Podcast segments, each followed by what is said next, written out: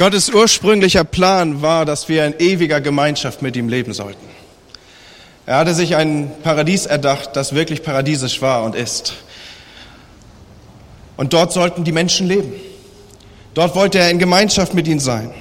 Aber Satan kam hinein in diese Situation und er hat die Menschen verführt. Und seine Verführung war eine uns sehr vertraute. Seine Verführung war folgendermaßen, du kannst selbst sein wie Gott. Du kannst selber bestimmen. Das ganze Universum, das eiert eigentlich nur um dich. Es geht darum, dass es dir gut geht. Es geht darum, dass du im Mittelpunkt, dass du im Zentrum stehst.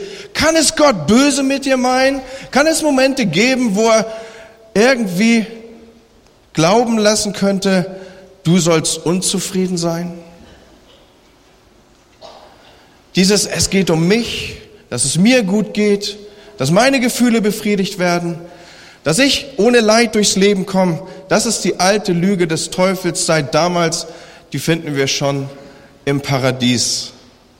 Und mit dieser Lüge hat er die Menschen verführt. Und bis heute glauben Leute, Christentum sei oder die Beziehung mit Gott oder die Sache mit Gott, da eiert alles um mich und wenn es mir nicht gut geht, dann hat Gott irgendwas falsch gemacht. Aber Gott hat daran gearbeitet. Er hatte einen Plan. Er hat den Menschen mit freiem Willen ausgestattet und so muss der Mensch freiwillig zurückkehren wollen. Und Gott hatte einen Plan zu dieser Wiedergewinnung, zur Rückgewinnung des Menschen. Aber bis heute ziehen es viele Leute vor, ihr eigenes Ding zu machen, ihren eigenen Weg zu gehen. Das hindert Gott allerdings auch nicht, seine Pläne fortzusetzen. Der Abfall von Gott, wie schon gesagt, konnte nur durch ein freiwilliges Opfer überwunden werden, weil es eine freiwillige Hinwendung zu Christus braucht. Jesus selber war dieses sündlose, vollkommene Opfer, das für den Abfall der Menschen gestorben ist. Und er hat Vergebung bewirkt, dass wieder Zugang ist zu Gott und dem, was er sich ursprünglich gedacht hat. Und jeder Mensch nun, der dieses Opfer von Jesus in Anspruch nimmt, jeder, der dieses Opfer von Jesus für sich nimmt, der kommt freiwillig unter die Königsherrschaft des Reiches Gottes. Er nimmt einen Herrschaftswechsel vor und er sagt, nicht mehr ich, nicht mehr ich eier um meine eigenen Befriedigungen und Bedürfnisse, sondern jetzt stehe ich im Königreich Gottes und ich habe einen neuen Herrn und der darf bestimmen, was ich bin und was ich tue. So, wenn wir Christus als diesen Herrn bekennen, so sagt uns das Wort in Römer 10, dann werden wir gerecht. Und wenn wir mit dem Munde bekennen, dass er unser Herr ist, dann werden wir gerettet. Und jeder Mensch, der durch die Umkehr zu Gott zurückgefunden hat, wird Teil der Familie Gottes, der Gemeinde von Jesus Christus. Ich bitte euch, dass ihr mit mir aufsteht, wenn ich uns die zentralen Verse dieses Gottesdienstes lese. Für die Besucher unter uns, wir erheben uns miteinander, wenn wir Gottes Wort lesen, um damit unseren Respekt vor Gottes Wort auszudrücken und zu sagen, Gottes Wort ist die letzte Instanz in unserem Leben und das, was er über uns spricht. Ich lese aus Epheser 2, die Verse 19 bis 22. Ihr seid jetzt also nicht länger Fremde ohne Bürgerrecht, sondern seid zusammen mit allen anderen, die zu seinem heiligen Volk gehören, Bürger des Himmels. Ihr gehört zu Gottes Haus, zu Gottes Familie. Das Fundament des Hauses, in das ihr eingefügt seid, sind die Apostel und Propheten und der Eckstein dieses Gebäudes ist Jesus Christus selbst. Er hält den ganzen Bau zusammen, durch ihn wächst er und wird ein heiliger, dem Herrn geweihter Tempel. Durch Christus seid auch ihr in dieses Bauwerk eingefügt, in dem Gott durch seinen Geist wohnt. Und dieses Bauwerk ist die Gemeinde.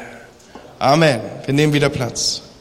Die Gemeinde ist also Gottes Werkzeug, um seinen Willen, um seinen Charakter, um sein Wesen auf dieser Erde zu offenbaren.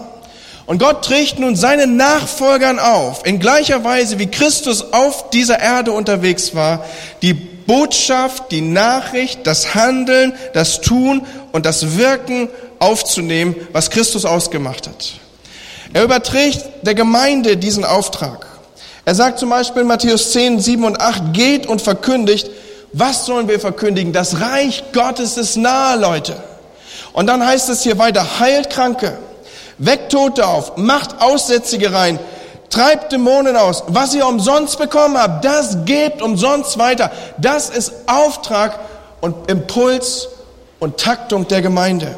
In Lukas 10, Vers 9 lesen wir, heilt die Kranken, die dort sind und verkündigt den Bewohnern der Stadt, der Stadt Bremen, das Reich Gottes ist zu euch gekommen.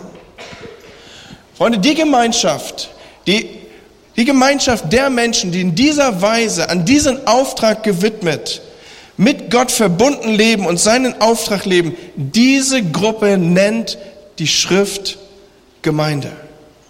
Nicht der Schmerz dieser Welt ist das letzte Wort über das, was wir miteinander erleben und um uns herum sehen, sondern die Hoffnung einer neu gestalteten Welt durch erneuerte Menschen, die Wiederherstellung erfahren. Und dazu hat die Gemeinde den Schlüssel in der Hand. Jesus selber sagt, dass ich werde meine Gemeinde bauen und das Totenreich mit seiner ganzen Macht wird es nicht überwinden können, wird die Gemeinde nicht überwinden können. Wenn du in Gemeinde investierst, hör mir zu, Freund, dann investierst du in das Einzige, was diese Zeit überdauern wird. Und es heißt weiter, ich werde den Schlüssel des Himmelreichs geben und was ihr auf Erden bindet, das wird im Himmel gebunden und was ihr auf Erde löst, das wird im Himmel gelöst sein. Da ist unheimliche Kraft und Potenzial, Power und Auftrag in der Gemeinde. Ich will auf drei Bedeutungen hinweisen, vor dem Hintergrund dessen, was schon war, was auch Anteil und Inhalt von Verkündigung war. Und ich glaube, die Botschaft ist von euch längst verstanden worden, auch durch das fantastische Theaterstück. Will ich doch auf drei Bedeutungen hinweisen, was es heißt, als Gruppe unterwegs zu sein, zur Gemeinde zu gehören und Gottes Abbild wiederzuspiegeln in eine verlorene Welt. Das war, da sind wir uns hoffentlich einig, eben nicht so gelungen, oder? Gemeinde bedeutet, ich lebe in Gemeinschaft mit Gott. Zur Gemeinde zu gehören bedeutet, ich lebe in Gemeinschaft mit Gott. Um uns herum gesellschaftlich treiben wir auf eine hoch individualisierte Gesellschaft zu. Wir haben immer mehr Single-Haushalte. Wir haben immer mehr Leute, die in Einsamkeit unterwegs sind und sich dann in irgendwelchen äh, Räumen treffen, die wenig substanziell sind, die zu hohem Anteil virtuell sind.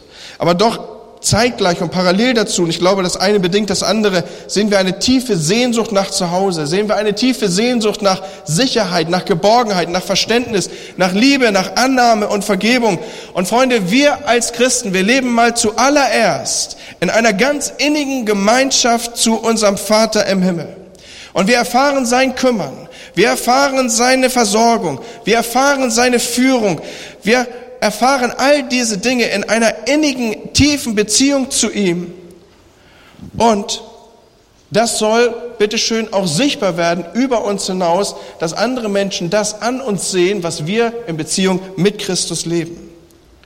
Und wenn wir dann uns zusammenfinden als Gemeinde, wie an einem Ort wie diesen, wo wir zusammenkommen, dann sehen wir das Wirken Gottes unter uns in Gottesdiensten. Wir sehen Menschen in inniger Anbetung, die sagen, es ist mir doch Schnurz, was mein Nachbar oder was der vor oder hinter mir vor mir hält. Ich gehe in Kontakt zu meinem Gott, den ich liebe und ich bete ihn an, egal was die Leute um mich herum denken. Und dann kommen Menschen hier rein und sie sehen Menschen inniger Anbetung an einen Gott gewidmet, der substanziell Einfluss und Wirkung hat auf ihr Leben. Sie sehen, dass für Menschen in Not gebetet wird. Sie erleben befreiende Verkündigung. Sie erleben die Atmosphäre seiner Gegenwart. All das macht Menschen aus, die zur Gemeinde gehören und das Umfeld von Menschen aus, die in einer Gemeinde sind. Und so beeinflusst das alle Aspekte unseres Seins. Zu einer Gemeinde zu gehören bedeutet, ich liebe Gott und ich hänge an ihm. Das Zweite, was es bedeutet, zu einer Gemeinde zu gehören, ist, ich lebe in Gemeinschaft mit anderen Christen. Freunde, als Kirche, als Gemeinde leben wir in einer Kontrastgesellschaft. Das betrifft die Qualität unserer Beziehung. Das betrifft unseren liebevollen Umgang, an dem die Welt erkennen soll, dass wir seine Kinder sind. Das betrifft, wie wir unseren Alltag leben wie wir ihn teilen, wie wir durch Freude gehen und wie wir durch Trauer gehen, wie wir durch Sieg und wie wir durch Niederlage unterwegs sind, wie wir mit Mangel umgehen und wie wir mit Überfluss umgehen. Wir leben konkret, substanziell, eng aneinander geschmiedet, mit anderen eng verbunden unseren Glauben und bilden dadurch als Gemeinde eine Art Kontrastgemeinschaft ab. Vor diesem Hintergrund auch bauen wir hier in der Gemeinde Klein- und Dienstgruppen, in die du dich bitte hineinbewegst, damit du nicht nur irgendwie einen Glauben hast, der deine Privatsache ist, sondern dass du deinen Glauben und Leben teilst mit anderen und ihr euch gegenseitig anfeuert zum Werk des Dienstes und dass ihr Entwicklung nehmt in Christus. Und so beeinflusst der Glaube unsere Ehen, er beeinflusst unser, unser Familienleben, er beeinflusst die Beziehung zu unserem Arbeitgeber, zu dem Geschäftspartner. Es beeinflusst alles. Und das wird von fernstehenden Menschen erkannt. Und noch ein Aspekt. Gemeinde bedeutet, oder zur Gemeinde zu gehören bedeutet, ich gleich Gemeinde bin die Hoffnung der Welt. Ich hoffe, du hast diesen Dreiklang zu diesem Zeitpunkt verinnerlicht, aufgenommen oder ich wiederhole ihn nochmal für dich. Zur Gemeinde zu gehören bedeutet, ich liebe Gott von ganzem Herzen mit allem, was ich bin und habe. Nummer zwei, zur Gemeinde zu gehören bedeutet, ich lebe in anderen, mit anderen Christen in enger, verbindlicher Gemeinschaft und wir feuern uns gegenseitig an zum Werk des Dienstes, zu dem wir geschaffen sind. Und diese Beziehung, diese Qualität der Beziehung untereinander, sie färbt ab und sie wird sichtbar für eine Welt, die um mich herum ist. Und als letztes, ich, Gemeinde, weiß darum, dass ich die Hoffnung der Welt bin. Hey Leute, Gemeinde nicht als irgendeine Institution. Gemeinde nicht als irgendein Korpus und dann sagt man, ja, die müssten, sondern ich möchte, dass du kapierst, Gemeinde ist nur so stark, wie du dich stark in Gemeinde einbringst. Gemeinde ist nur so stark, wie du stark bist. Gemeinde ist nur so geistlich, wie du geistlich bist. Gemeinde hat nur die Kraft, wie du die Kraft hast. Gemeinde ist nur so durchtränkt von der Gegenwart Gottes, wie du in der Gegenwart Gottes lebst. Und nun haben wir das gerade gesehen, ja, das Theaterstück. Da war man doch unterwegs und man wollte an der Welt was tun. Hintergrund war ja, ein Obdachlosenheim aufzurichten, wo Menschen Hilfe bekommen, wo Menschen zusammenfinden. Und dann geht es schon los. Nicht das Beste, sondern irgendeine billige Bibel. Nach Möglichkeit sollte sie von anderer Hand gespendet werden. Und dann setzt sich das fort in einem schikanösen Umgang mit denen, die man doch eigentlich erreichen will, wo man die Liebe Gottes teilen will. Und da kommt die Kellnerin an den Tisch und sie wird ignoriert. Da wird gebetet und da werden Menschen weggeschubst, während man gleichzeitig ausspricht, wir möchten, dass du die Liebe, dass die Liebe Gottes an uns erkannt wird. Freunde, da bringt jemand das Tablett und kann es kaum tragen und während so ein Gebet gesprochen wird, Herr, lass die Welt erkennen, dass die Liebe Gottes in uns ist und dass du sie mit der Liebe Gottes erreichen will, da schubsen wir die Leute weg. Und ich möchte uns an dieser Stelle durch dieses Theaterstück den Spiegel vor Augen halten. Wie oft sind wir genauso unterwegs? Was wäre es denn, wenn wir das wirklich begreifen würden? Dass wir Botschafter an Christi Stadt sind und dass, dass der größte Teil dieser Menschheit keine andere Bibel liest als dich und mich. So wie ich mich verhalte, die Art und Weise, wie ich rede und handle, das soll Jesus widerspiegeln und ein Zeugnis auf ihn sein. Freunde, das macht einen Unterschied. Ich sage euch, das macht einen Unterschied. Gestern habe ich etwas gemacht, was ich eigentlich nicht so oft mache. Ich bin nämlich am Samstag einkaufen gegangen. Dann denkt ihr, das machen wir immer so, das ist unser täglich Brot, das mag ja sein, aber mein freier Tag ist ja Montag. Und vor diesem Hintergrund genieße ich natürlich leere Geschäfte, die ganz für mich alleine sind. Auf dem Samstag beim Real bedeutet lange Schlangen, man muss sehr gut selektieren, was ist in den Körben vorher drin, damit man weiß, an welcher Stelle stehe ich nach Möglichkeit nicht so lange. Und dann stellt man sich da rein und dann stand ich in einer Schlange gestern. Und an der Kasse saß eine türkische Mitbürgerin. Das war in ihrem Namen zu erkennen und an der Art und Weise, wie sie aussah. Und ich sage euch was, Leute, die Frau hat mich beschämt. Die hat mich angestrahlt vom ersten Moment an, wo ich da vor ihrem Band war. Sie hat die Sachen darüber gezogen. Ihr wisst, diese Bänder, wo man dann Sachen einscannt. Und dann hatte ich tatsächlich vergessen, die Paprika zu wiegen. Und dann sehe ich mich da stehen mit der Paprika in der Hand, diese Tüte, die da so drumherum ist, ihr wisst darum. Aber sie war nicht gewogen. Und wisst ihr, was die gemacht hat? Die hat gesagt, ich feuer Sie an, jetzt müssen Sie wiegen gehen. Laufen Sie, gehen Sie. Wir machen ein, ein Battle. Ich bin nicht eher fertig, mit den Sachen hier übers Band zu ziehen, wie Sie wieder zurück sind. Und ich bin losgespurtet. Ich habe meine Frau ein bisschen unsanft zur Seite gestellt, weil ich ganz schnell an dieser Waage sein wollte und zurück. Und ich habe es geschafft, bis sie das letzte Teil drüber gezogen hat. Und wir beide haben uns angeguckt und wir haben gelacht und haben gesagt, wow,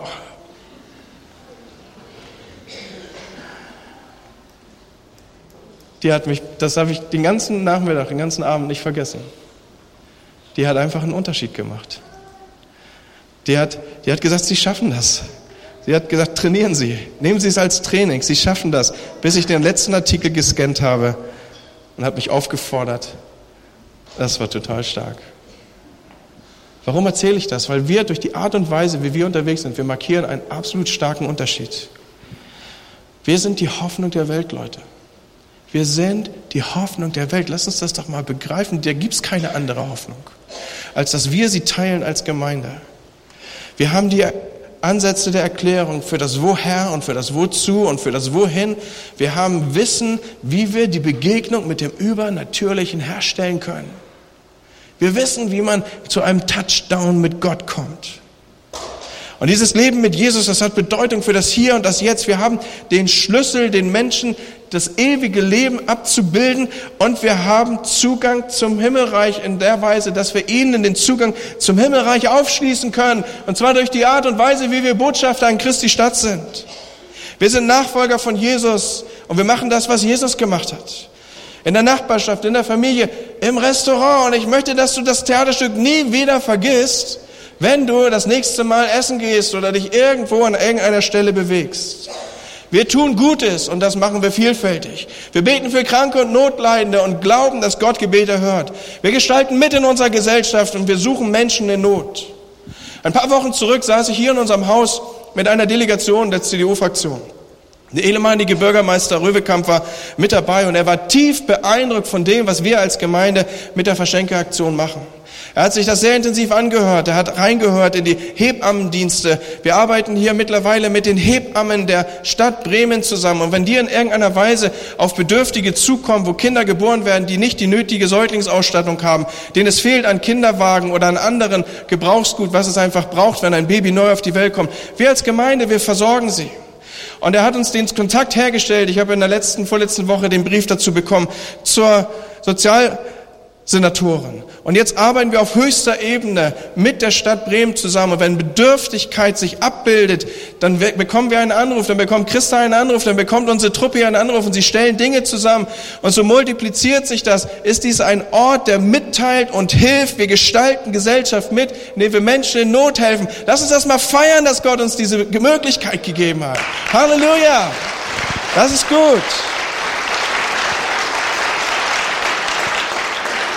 Und so bist du ein Botschafter in Christi Stadt, in deinem persönlichen Umfeld, an deinem Arbeitsplatz, in der Schule, im Verein. Als ich in den Verein ging, weil es doch dann wieder nötig war, dass ich irgendwie mich der Leibesertüchtigung hingebe, dann hat sich das rumgesprochen wie ein Lauffeuer, dass ich irgendwie der Pastor bin. Und ihr könnt euch nicht vorstellen, wie das aussieht in den Umkleidekabinen jetzt. Es geht kaum ein Umziehen oder kaum ein Stehen unter der Dusche. Und ich habe da so einen Spezi, der mich meistens anquatscht und der duscht immer kalt. Das ist nicht meine Welt, Freunde, ich sag's euch. Ja der erzählt mir von seinen Nöten. Und so teilen wir Dinge. Ich möchte dich ermutigen, dass du immer, immer zum gleichen Italiener gehst. Ich möchte dich ermutigen, dass du immer zum gleichen Chinesen gehst, je nachdem, was deine Vorlieben sind. Ich möchte dich ermutigen, dass du immer zum gleichen Dönerladen gehst. Es gibt einen Dönerladen bei uns in Achim, der liegt so auf der Wegstrecke gegenüber von Lidl, wer wissen will, wer das, welcher das ist. Rauf nach Achim rein, hier die Achimer, die kennen das.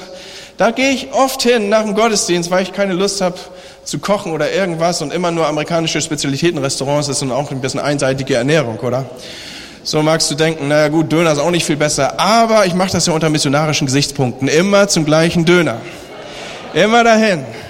Und wisst ihr, was passiert ist? Ich darf euch die Geschichte erzählen. Irgendwann kriegt der Spitz, warum ich da immer aufschlag. Immer um die gleiche Zeit. Und dann sagt er, was machst du denn so? Oder da waren wir noch per Sie. Ja, sag ich, ich bin Pastor in der Kirche. Da ist ihm erstmal so das Esszimmer ein bisschen nach unten gerutscht und hat gedacht, okay, ja, ihr müsst euch vorstellen, das ist so ein richtiger Dönerladen, wie man sich den vorstellt. Im Hintergrund stehen irgendwelche Suren von Allah und Allah ist der einzige Gott und Mohammed ist sein Prophet und so. Und dann steht da so ein Pastor vor der Ladentheke und sagt, komm gerade aus dem Gottesdienst. Und dann haben wir immer darüber geredet, dass ich aus dem Gottesdienst komme.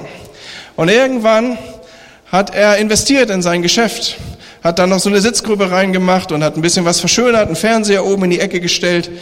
Und dann sagt der Pastor, wirkt dein Gott auch, wenn ich an den Islam glaube? Ich sage, worauf du dich verlassen kannst. Und dann hat er mich gefragt, ob ich für ihn bete und ob ich seinen Laden segne. Ich sag, du, nix lieber als das. Ich werde jetzt deinen Laden hier segnen. Und dann habe ich seinen Laden gesegnet und ich sage euch was, ich bin nicht der einzige Segen von ihm, ja, also der da kauft, sondern das Ding, das geht ganz gut. Jetzt hat er expandiert, jetzt hat er auch Melonen und was es alles so gibt und draußen, er breitet sich langsam aus, ja, er hat ein Außenpavillon, wo man sitzen kann, was auch immer. Ich will nicht sagen, dass es direkt mein Einfluss ist, aber geh immer zum gleichen Dönerladen und baue eine Beziehung auf. Oder neulich stehe ich bei mir in der Tankstelle, wo ich immer tank. Und dann äh, irgendwann stecke ich gedankenversungen meine Kreditkarte einfach weg, ohne dass sie raufschauen kann, wie die Unterschrift aussieht. Ich tank da immer mit Kreditkarte. Und dann sagt sie, brauche ich nicht, ich kenne sie. Ich sage, woher kennen Sie mich? Ja, Sie tanken hier immer. Sie haben Smart und Sie haben Avensis. Ich sage, und gibt's noch was, was Sie über mich wissen? Nee, aber mal sehen Sie schick aus und mal nicht so schick.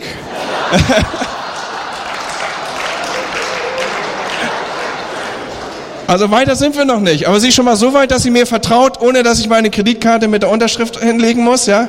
Ich darf blind unterschreiben. Sie kennt mich. Leute, das macht was. Lasst uns immer wieder in den gleichen Dönerladen, immer wieder an die gleiche Tankstelle fahren. Und dann bringen wir sie mit in die Gemeinde, weil hier die Kraft Gottes ist. Weil Gott sich hier offenbart. Weil seine Gegenwart da ist. Leute, lasst uns doch nicht glauben, dass Gemeinde irgendwie so eine Erfindung ist und heute können wir Gemeinde bei Starbucks haben und wir können Gemeinde in irgendwo anders haben und was sich zufällig zusammenfindet, das ist dann halt Gemeinde. Das ist Nonsens, Leute. Gemeinde von Anfang an traf sich in den Häusern in inniger Verbindung und kam zusammen zum Haus Gottes. Und im Haus Gottes gab es Dienste, im Haus Gottes gab es Einfluss, im, Gott, im Haus Gottes gab es Weisung.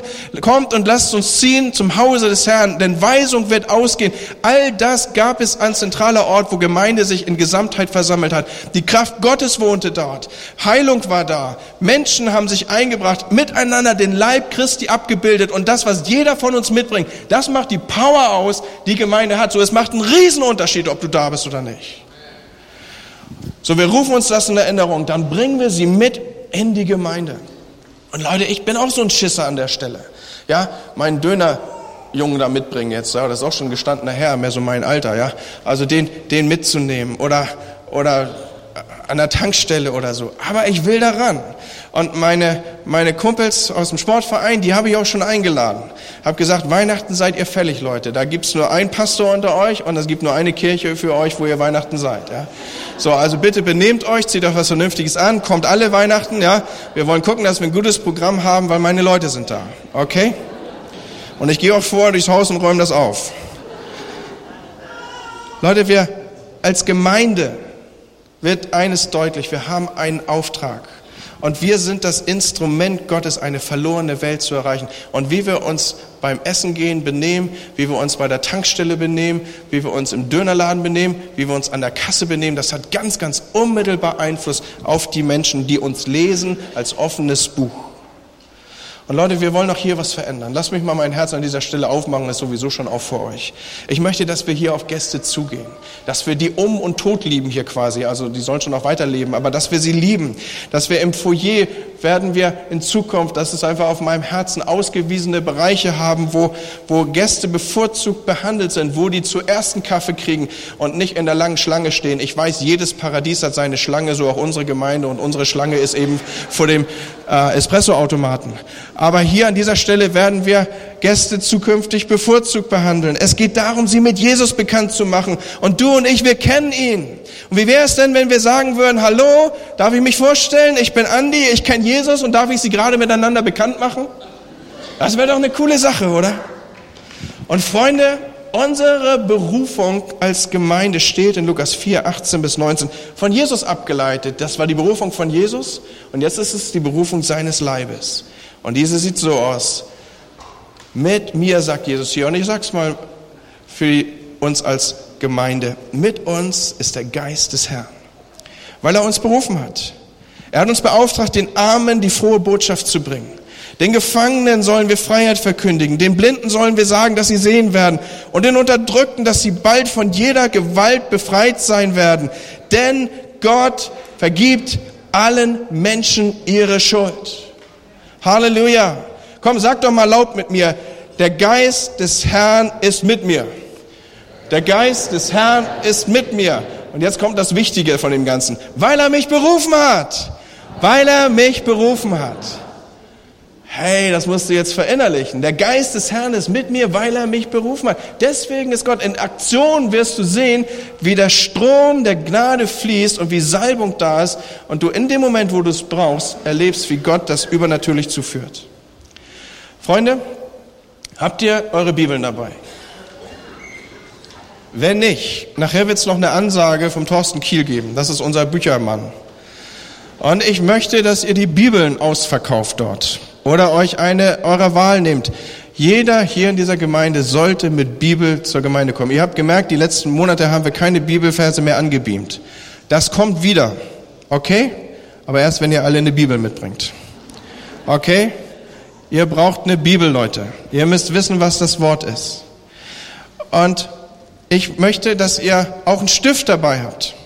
Dass ihr nämlich Sachen aufschreiben könnt, dass ihr Dinge nicht vergesst. Ich möchte mit euch zum Schluss dieser kurzen Predigt noch fünf markante Buchstaben betrachten. Und die merkst du dir gut, wenn du dir das aufschreibst. Ich möchte, dass ihr Leben spendet als Menschen, die das Leben haben. Leben, das sind fünf Buchstaben, L-E-B-E-N. Okay? Das L, wenn du das jetzt mitschreibst, L steht für Leidenschaft. Mit Leidenschaft leben wir unsere Beziehung zu Gott.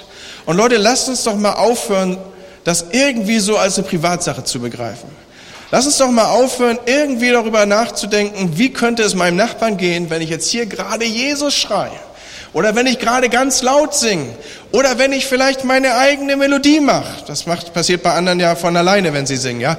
Oder, oder solche Sachen. Lass uns doch mal aufhören, das einfach auszublenden und sagen, ich bin leidenschaftlich in dem, was meine Beziehung zu Gott angeht.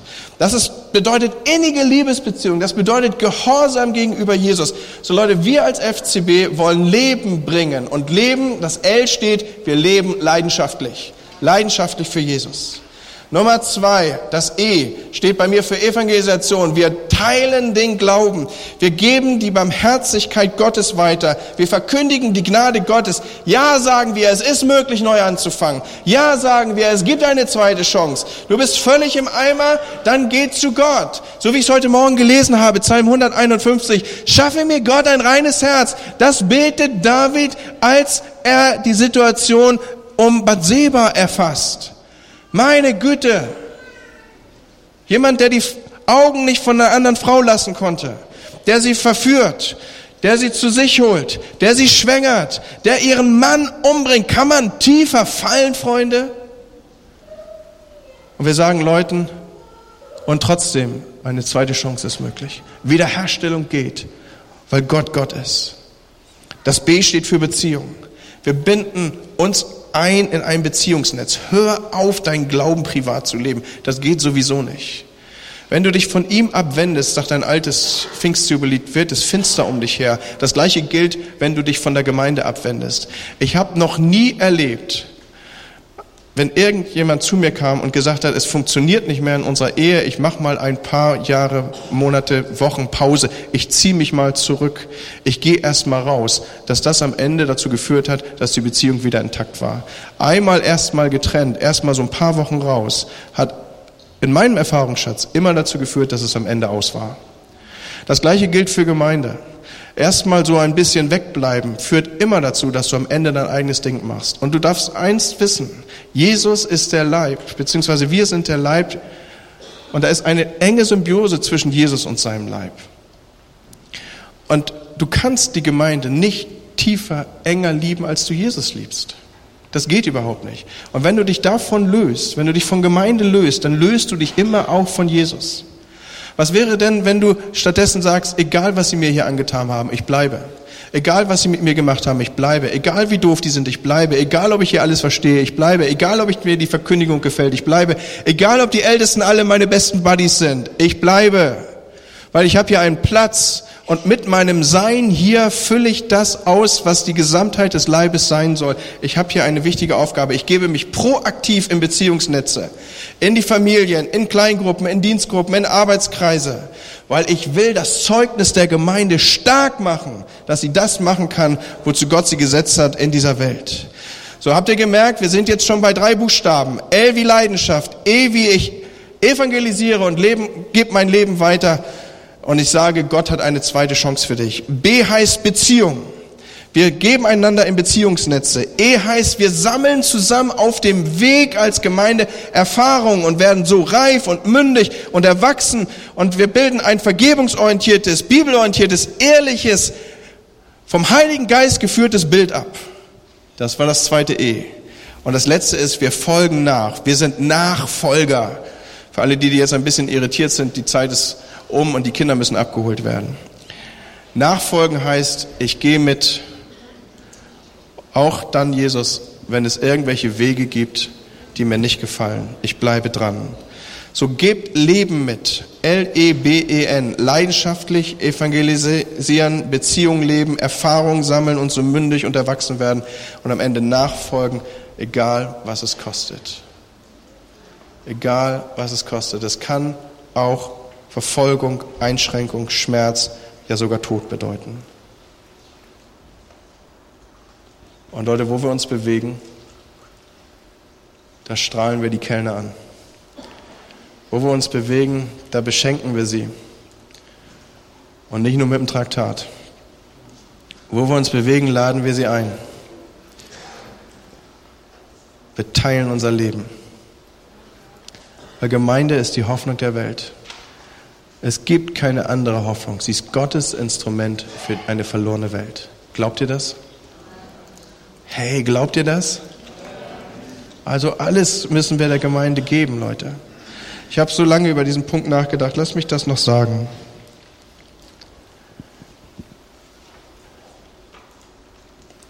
Wo ist eigentlich der Unterschied zwischen unserer Generation und der Generation vor uns? Warum waren ihre Ehen stabiler? Warum waren die Familien enger? Warum war die Kraft größer? Darf ich so weit gehen, das zu sagen, ich weiß, jetzt berühre ich etwas tief Seelsorgerliches. Warum bist du hier und deine Kinder nicht? Wisst ihr, was ich glaube, was ein Teil der Antwort ist? Wir haben eine Vätergeneration gehabt, die hat uns zur Gemeinde hin erzogen. Dass ich heute bin, was ich bin, das liegt daran, dass meine Eltern Gemeinde getickt haben. Zuallererst kam das Haus Gottes und alles andere ordnete sich nach. Erinnert euch an die Geschwister, die aus dem Krieg kamen, die sich gesucht haben. Die haben zuerst Gemeinde gesucht. Die hatten nur Baracken. Damals konnte man noch mit Fug und Recht singen, ich bin zufrieden nur mit einer Hütte. Das ist so ein altes Lied, was die Älteren vielleicht noch kennen. Und dann hatten man irgendwelche Hütten, aber man hatte Sorge um das Haus Gottes. Man suchte die Gemeinschaft, man suchte die Gemeinde. Man wollte zunächst einen Ort, an dem die Gemeinde sich wieder versammelt. Alles andere war nachgeordnet. Ich hatte das Vorrecht, die alten Protokolle auch dieser Gemeinde zu lesen. Menschen haben ihre persönlichen Bauvorhaben zurückgestellt, weil sie gesagt haben, erst die Gemeinde. Und Leute, diese Generation hat Kinder abgebildet, die heute hier vor mir sitzen. Und ich glaube, uns ist was verloren gegangen. Ich glaube, uns ist was verloren gegangen. Und das hat was damit zu tun, welchen Stellenwert wir dem Haus Gottes geben. Was habe ich mich gefreut, sagt der Psalmist, als sie mir sagten, komm, wir gehen zum Hause des Herrn. Weil Gottes Gegenwart dort wohnt. Ich lade dich ein, das neu zu überdenken, das zu leben im Umfeld dass du das versprühst, dass du Leute einlädst und dass du sie mitbringst hierher und dass diese Gemeinde im nächsten Jahr hier verändert ist. An gleicher Stelle, im gleichen Zeitraum wollen wir das miteinander suchen und wollen das verändert sehen. Und wir werden fortan, ich darf euch das so sagen, weil wir ja mit dem letzten Sonntag, vorletzten Sonntag schon angefangen haben, hier das eine oder andere zu verkünden, was wir zukünftig anders haben wollen. Wir werden einen Aufruf machen. Du darfst sicher sein, wenn du Leute mitbringst, wir werden hier aufrufen zur Entscheidung. Und zwar jedes Mal. Und wenn wir über die Schuhgröße des Antichristen predigen, wir werden aufrufen zur Entscheidung. Und wenn du Leute mitbringst, sie werden in eine Challenge gestellt, sie werden herausgefordert, sich zu entscheiden für Christus. Und ich möchte euch als Gemeinde einladen und aufrufen, seid unsere Erinnerer. Das ist übrigens ein Job, den gibt es auch in der Bibel. Ja, da gibt es einen Erinnerer des Königs. Seid die Erinnerer von uns Leitern, dass ihr uns erinnert daran, hey, ihr wolltet einen Aufruf machen. Warum? Weil hier sichtbar werden soll, worum es geht. Es geht um Menschen, die ins Reich Gottes kommen. Und dazu ist Gemeinde da. Kein anderen Auftrag. Kein Kuschelclub, kein Nähclub, Nicht, ach geht es mir gut, kein Rumgeeier um uns selber, sondern Gottes Instrument, eine verlorene Welt zu erreichen. Amen. Dankeschön.